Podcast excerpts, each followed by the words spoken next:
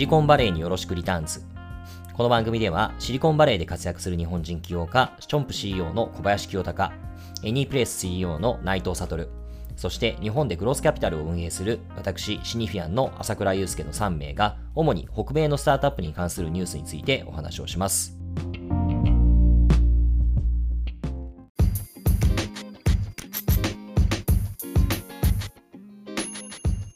はい、こんにちは。シニフィアンの朝倉です。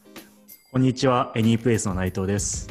こんにちは。ラーメンヒーローの長谷川です。はい。えー、前回ですね、なんかあの、ロームの話をしていたはずが、もう1ヶ月、井内さんで盛り上がってしまったんだけど、井内さんへの愛がやばいもんね。ああどうでもいい枕話をすると、あのジェイソンの名前がさっき出てきましたけど、俺、なんかあの試しにジェイソンのなんかあのやってるじゃない、オンラインウェビナーみたいなやつを今週、はい、試しに。ああ、エンジェルユニバーシティですか？そうそうそうそう、どんなのかなと思って、はい、100ドル。水曜日のさ、日本時間の朝3時に起きなきゃいけなくって、眠てえなって思いながら。かなり気合が入りますね。気合気合入れるよ。もう9時には寝るよ。この火曜日は、もう8時か9時には寝るよ、俺は。修行僧みたいな時間ですね。修行僧だね。3時から6時まで3時間。はいはい。まあ、もう一回寝るよね、その後。そうですよねど。どんなことするんですか？どういう内容なんですか？エンジェルユニバーシティ。知らん。知らない。知らんから、とりあえず出てみようと思って。ああ。はい。ので言って言っておきますはい。はい。楽しみにしてます。なんかけど刺されたら嫌だからなんかいいや、別に。わかりました。はい。はい。いいです。はい。今日今日は何何でしょう？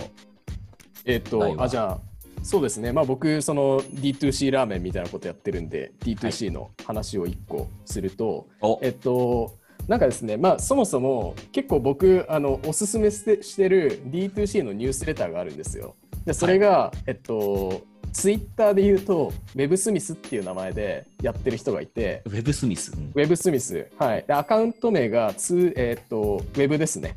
もう。もうすごいね、はい、そう、すごいですよね。うん、俺がウェブだと。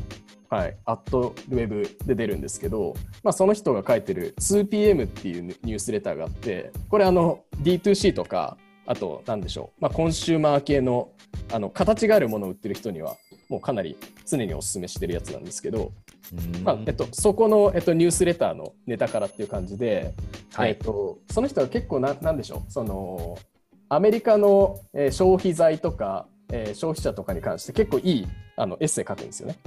でその一つが、えっと、最近出たあのブランドビーティングブランブランドって言ってちょっと日本語で言うと分かりづらいんですけど1個目のブランドはいわゆる普通のブランド。あので、えっと、2個目のビーティングブランドっていうのが BLAND でなんか退屈なものみたいな単語なんですよね。ああ、じゃあ、いわゆるブラはい、ブランド、その、なんていうの、はい、なんだろう、いわゆる、まあ、ふ普段用語として使うブランドが、退屈なものをぶっ潰すみたいな、そうです、そうです。そそういう意味ですか？はい。っていうのが出て、まあ、タイトルからしてキャッチーで結構面白そうだなと思って読んだんですけど、これ何かっていうと、えっと、まあ、もう、簡潔に言うと、最近ありきたりな D2C ブランド出過ぎみたいな話なんですよ。はいはい、で多分結構特にアメリカの D2C ブランドをウォッチされてる方とかは思い当たると思うんですけどどれも結構似てるんですよ。あの特にビジュアルとかで、うん、なんかそのありきたりなストーリーテリングとか、うん、でな結局乱立していてででもその走り出したいいもののなんか PR 一辺倒とか。でなんかその後サステイナブルになる、えー、予定がというかがうまく立ってないみたいな形で、まあ、結局こう倒れていくと。でみたいな話があって。でやっぱなんか面白かったのがもうなんか大体やり方決まってると。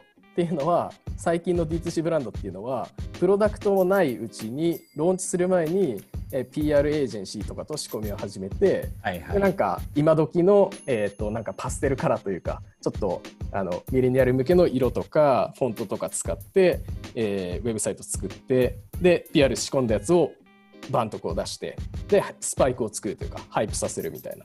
うんでもなんかこの多くが実はあんまりそのバリューがないというか、うん、あのどこも似たようなもので、まあ、結局は長く愛されないブランドになってますと。ほとんどイメージとクリエイティブ先行で、そうなんです、ね、究極マネタイズするものが、なんだろう、ドリンクでも下着でも靴でも何でもいいみたいな。そうなんですよね。そういうことだよね。はい。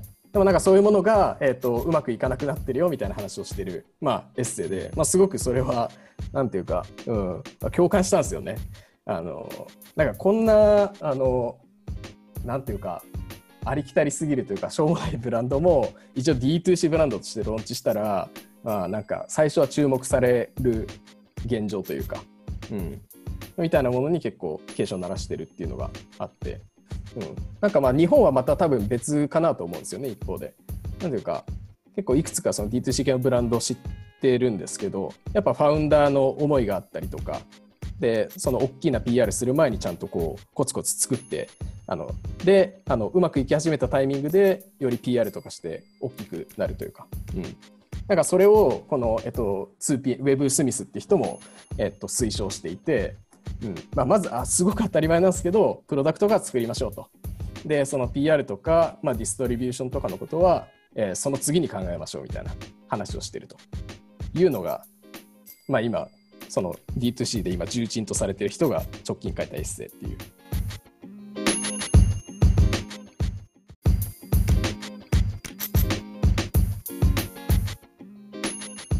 当たり前だけどね。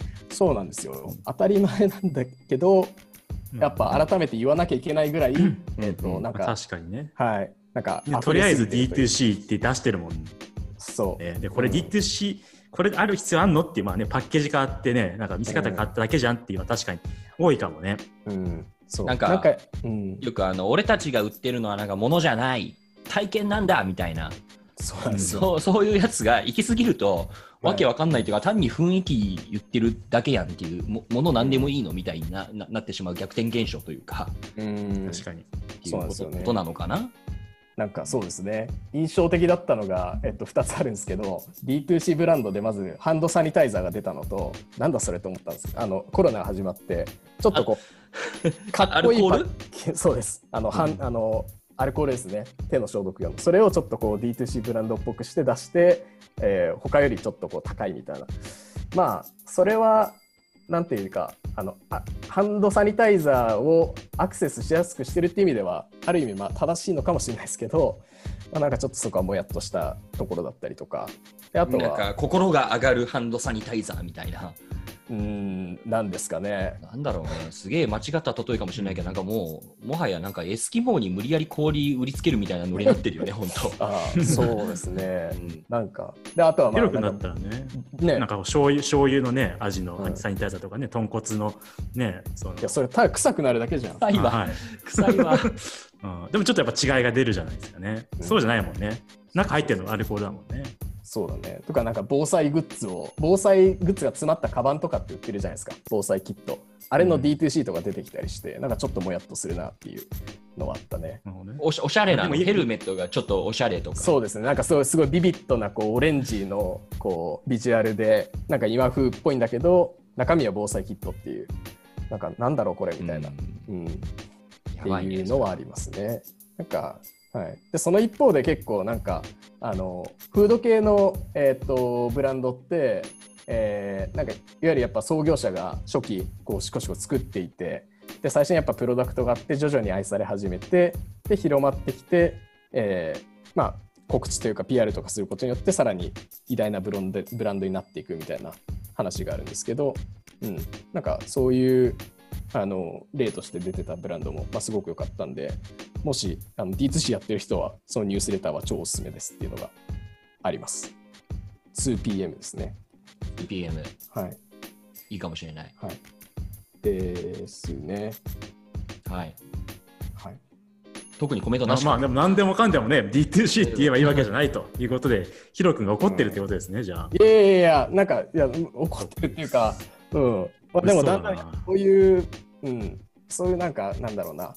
こう機会だけをオポチュニティだけを取りに行くブランドって長続きしないんだろうなみたいな話があって、うん、だからなんかそれがねあのブランドビーティングブランドっていうタイトルにもなってると思うんだけど、うん、いやその中で本物が多分生き残るんだろうし、まあ、ある種先行してるアメリカでの事例で、まあ、似たようなことが日本でも起こってくるんだろうね、うん、だんだん。いや、そうだと思います。もし、はい、そういうものが、ブランドが乱立してくると、うん、同じ現象が起こるかなと思うんですけど、はい、なるほど。そうですね。なんか日本ってやっぱりアメリカと比べて基本的に出回ってる consumer product の品質がいいんですよ。いいと僕は感じていて、うんうん。多分それってすごく競争にさらされてきたからだと思うんですけど、食品にしても食品じゃないプロダクトにしても、あの例えばまあ化粧品とかそういうビューティー系のプロダクトも、まあ、きっとすごくこだわりが本当にあって、あのプロダクトとしての品質も絶対高くて、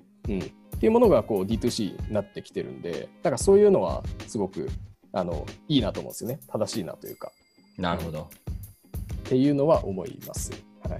はい。